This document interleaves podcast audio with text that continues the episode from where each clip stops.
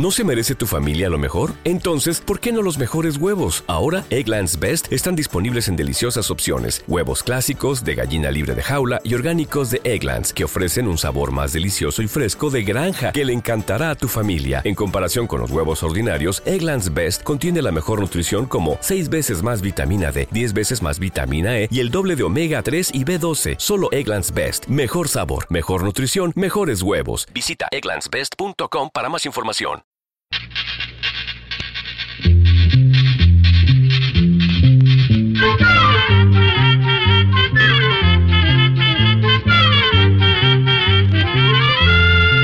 Llegó pa' todo, llegó la escuela, llegó la escuela, llegó por radio.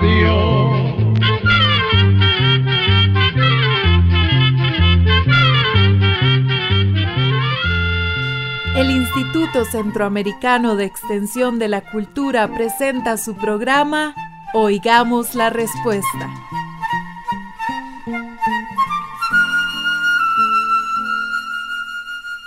Aquí vengo otra vez. Usted siempre es bienvenido, don José, porque la curiosidad es la madre de la ciencia.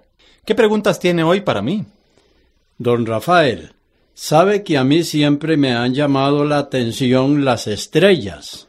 Las estrellitas que se ven en el cielo por las noches. Sí, esas lucecitas que nos hacen compañía cuando andamos solos por el campo y que parecen un enjambre de luciérnagas que se han posado sobre el cielo. ¿Por qué no me habla un poco de ellas? Pero dígame, ¿qué quiere saber de las estrellas? Bueno, ¿qué hacen allí? ¿Por qué brillan? ¿Por qué parpadean? Todas esas cosas me gustaría saber. Bueno, don José, le voy a contar lo que yo sé. Aunque parezca mentira, todas esas estrellas que usted y yo vemos en el cielo son muy parecidas a nuestro Sol. ¿Parecidas al Sol? ¿Cómo puede ser? ¿No ve que el Sol nos calienta y hasta nos quema con su luz y las estrellas apenas brillan un poquitillo allá arriba? Sí, don José, lo que pasa es que el Sol está mucho más cerca de nosotros que las otras estrellas que vemos en el cielo. Pero el Sol es una estrella parecida a las demás. Entonces, ¿la Luna también es una estrella? No, no, no. La Luna no tiene luz propia. Brilla en la noche porque refleja la luz del Sol. Por eso, aunque la Luna esté muy cerca de la Tierra, podemos mirarla a simple vista sin peligro para nuestros ojos. ¿Y el Sol es peligroso si lo miramos a simple vista? Sí, nunca debemos mirar al Sol directamente, porque la luz es tan fuerte que nos puede hacer daño a los ojos. La luz de la luna y de las estrellas, en cambio, como es muy débil, no nos afecta. Ah, gracias por el consejo, don Rafael. Y dígame una cosa, ¿cuántas estrellas hay en el cielo? Bueno, desde la Tierra se pueden ver unas cinco mil, pero claro, si usted se pone a contarlas, no va a pasar de unas dos mil quinientas. Ah, eso sí que no. Yo sé contar hasta un millón. Vea, uno, dos, tres. No, no, no, no, no, don José. Yo sé que usted puede contar hasta un millón. Pero desde cualquier punto de la Tierra, solo se puede ver la mitad del cielo que rodea al planeta. Ah, bueno, claro. Es como cuando una mosca se para en una naranja.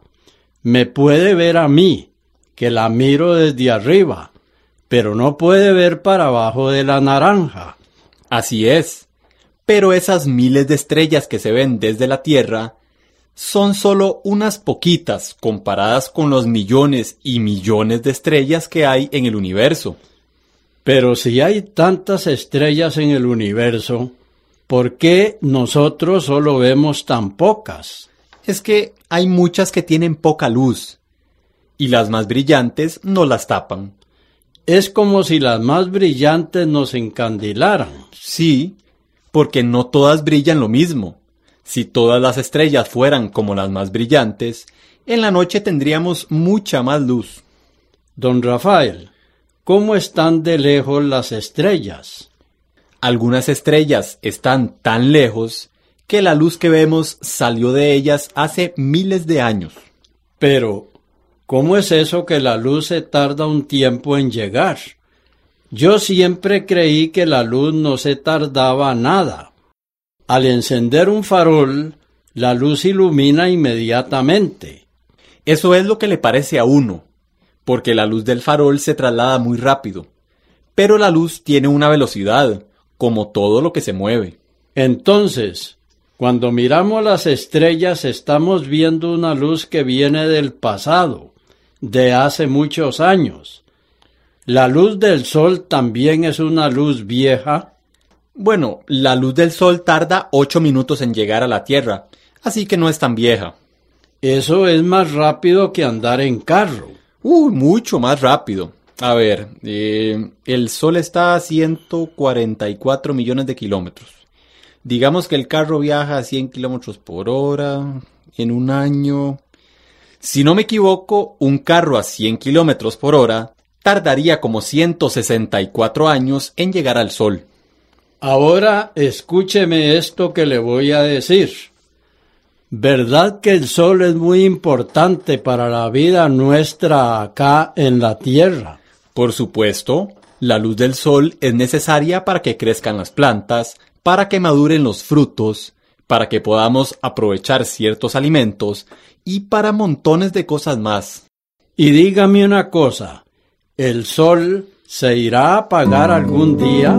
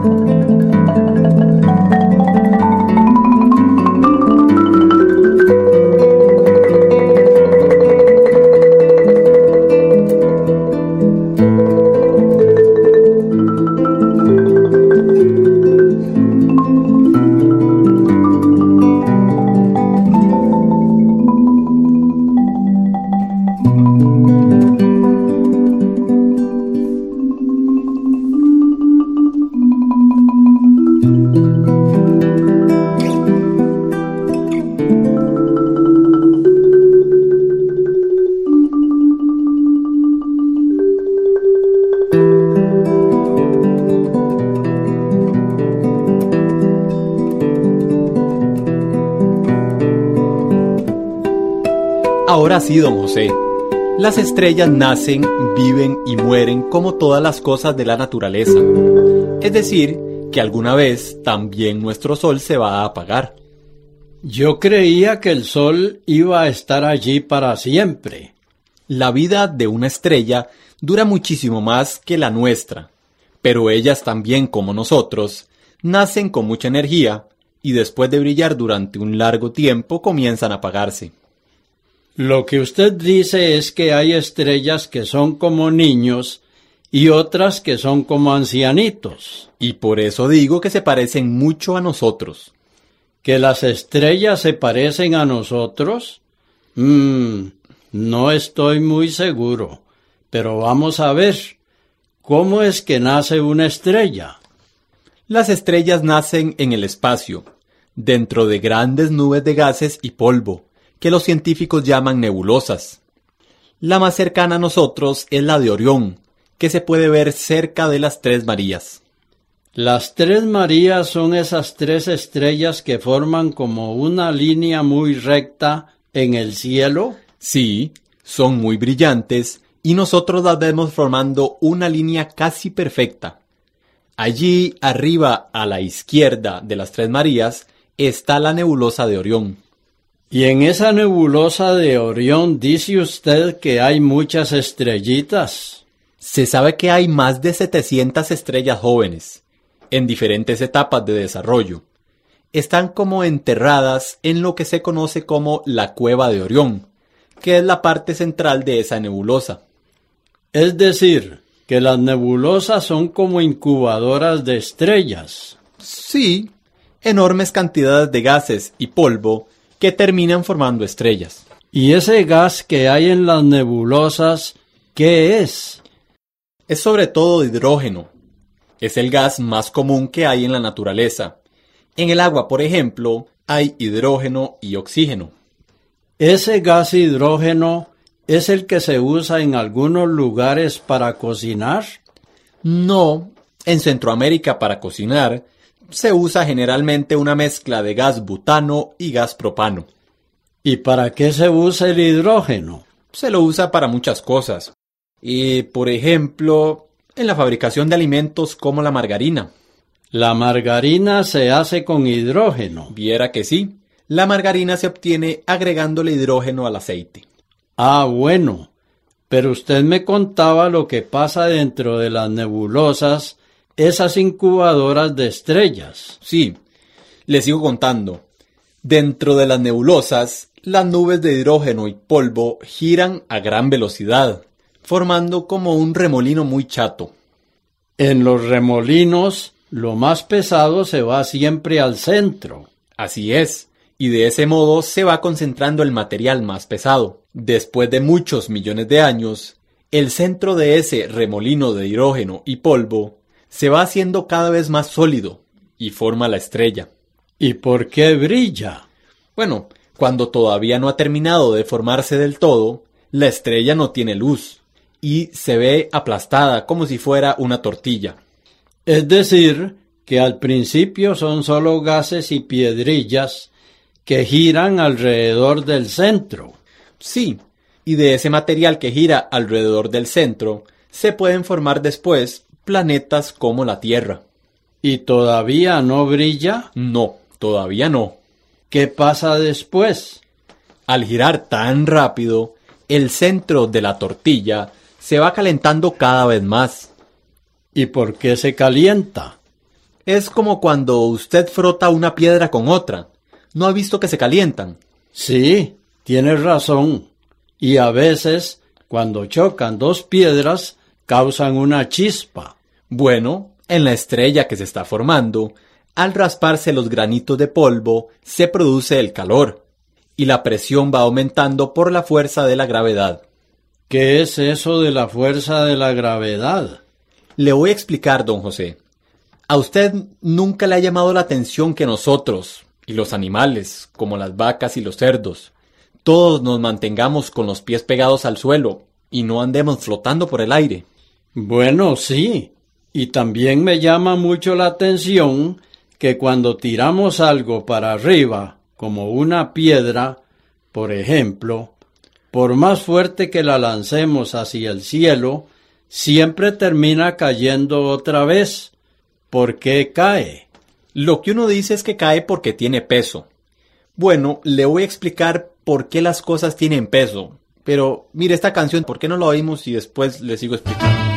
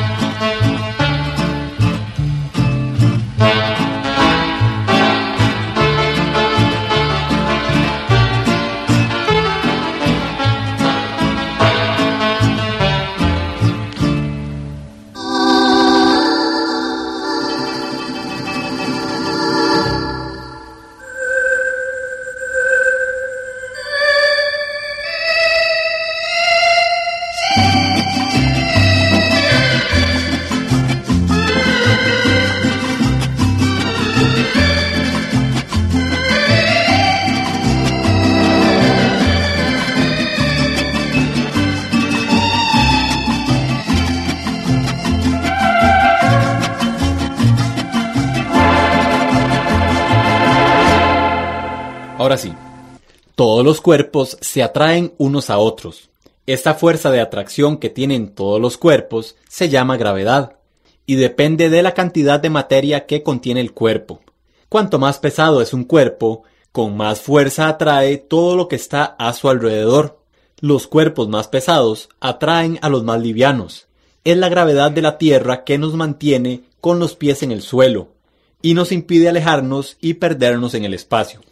¿Y es también por la gravedad que la Luna gira alrededor de la Tierra?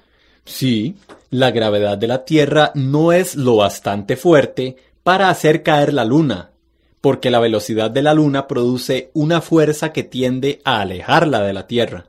Así que la Luna se queda girando alrededor de la Tierra sin poder caer ni escapar. Ah, es como cuando vamos a enlazar una vaca que se nos ha escapado del corral. Hacemos girar el lazo sobre nuestra cabeza y se mantiene dando vueltas mientras lo sostenemos, pero apenas lo soltamos, el lazo va a caer sobre el cuello de la vaca. Sí, esa es una buena comparación. Podríamos decir que la fuerza con que nuestras manos sostienen el lazo es lo mismo que la fuerza de gravedad de la Tierra sobre la Luna. De la misma forma, la Tierra se mantiene girando alrededor del Sol, que es mucho más grande y pesado. Pero entonces, si el Sol es más grande y pesado que la Tierra, las cosas en el Sol deben pesar más que en la Tierra. Exactamente. Usted sí que sabe razonar, don José. Si nos fuéramos al Sol, usted y yo seríamos mucho más pesados, porque seríamos atraídos hacia el centro con mucha más fuerza que aquí en la Tierra. A mí me vendría bien, porque me hacen falta unos kilillos. A mí no porque me sobran. Vea, yo aquí en la Tierra peso unos 80 kilos. Suponiendo que pudiera irme a la superficie del Sol, allí pesaría como 2000 kilos. No me podría ni mover. Así que es por la fuerza de gravedad que los animales tienen los pies en el suelo. Pero, ¿y los pájaros?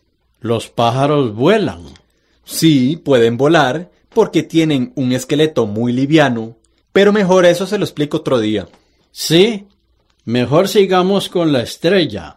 Dentro de la estrella hace mucho calor porque las piedrillas están muy apretadas y hay mucha presión sobre ellas por la gravedad que las atrae hacia el centro. Sí, y llega un momento que, en ese remolino de polvo y gases, el calor y la presión son tan grandes que hacen que el gas hidrógeno se transforme en otro gas, diferente del hidrógeno que se llama helio. Entonces una cosa como un gas se puede transformar en otra cosa diferente. Sí, siempre que haya suficiente presión y suficiente calor. ¿Y qué pasa cuando el hidrógeno se hace helio? Eso causa unas explosiones tremendas. ¿Y son esas explosiones las que producen la luz de las estrellas? Sí, Así es. Así empieza a brillar la estrella, cuando comienzan a producirse explosiones. Contento, don José. Ya sabe por qué brillan las estrellas. Es decir, que todas esas estrellas pequeñitas que se encuentran incubándose en las nebulosas se transforman después en estrellas grandotas como el Sol? Bueno, no todas, porque algunas no alcanzan temperaturas suficientemente altas para que el hidrógeno se transforme en helio, y entonces no llegan a brillar. Pobrecillas. A esas les pasa como a las pobres criaturas que mueren antes de nacer. Entonces, según lo que usted me dice, en las estrellas lo que hay son explosiones porque el hidrógeno se hace helio. Bueno, en las estrellas muy grandes, donde el calor y la presión son mayores, se pueden producir elementos cada vez más pesados. Pero, ¿de dónde salen esos elementos más pesados si solo hay gases? Recuerde que una cosa se transforma en otra si hay suficiente calor y presión. Entonces el hidrógeno se hace helio y el helio otra cosa más pesada. Después que el hidrógeno se ha transformado en helio, el helio se puede transformar en carbono y así van apareciendo elementos cada vez más pesados como el yodo, el estaño, el oro, que se forman dentro de las estrellas más grandes. Eso es maravilloso. Quiere decir que todos los materiales que conocemos han estado alguna vez dentro de una estrella. Exactamente. Todos los materiales con los que construimos casas, automóviles, carreteras, herramientas, se formaron alguna vez en una estrella. Don Rafael, sobre eso tengo una última pregunta, aunque creo que ya se nos está haciendo un poco tarde. Pregunte nomás, don José, y la próxima vez que conversemos, le cuento cómo es que se mueren las estrellas.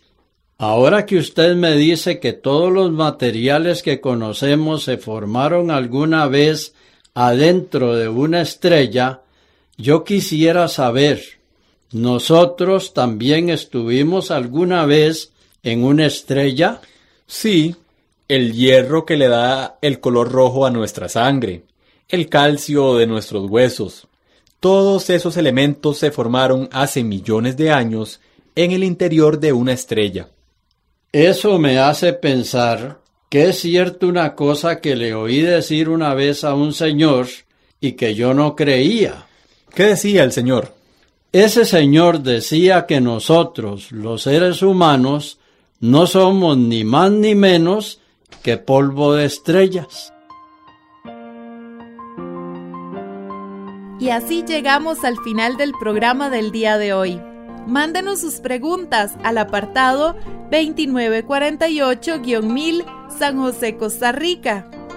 También puede enviarnos sus preguntas al correo electrónico icq.org o encuéntrenos en Facebook como Oigamos la Respuesta. Recuerde que comprender lo comprensible es un derecho humano.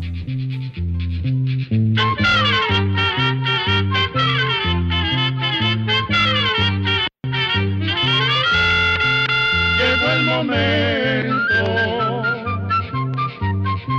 de despedirnos. Se va a la escuela, se va cantando